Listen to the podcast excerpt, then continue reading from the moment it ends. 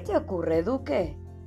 Cuando Duque no puede saltar la tapia, se enfada y siente rabia. Entonces respira profundo y se calma y se acuesta un rato en su cama. A veces escucha ruidos y se queda quieto, porque eso le da un poco de miedo. Entonces yo lo llamo Duque para que venga conmigo. Lo acerco a mi corazón y así con mis latidos le demuestro mi amor. Hay momentos que si estoy sola siento tristeza y se me hace un nudo en la garganta, pero entonces viene Duque y me canta. Con Duque jugamos y rimos todo el día. Eso es porque sentimos mucha alegría.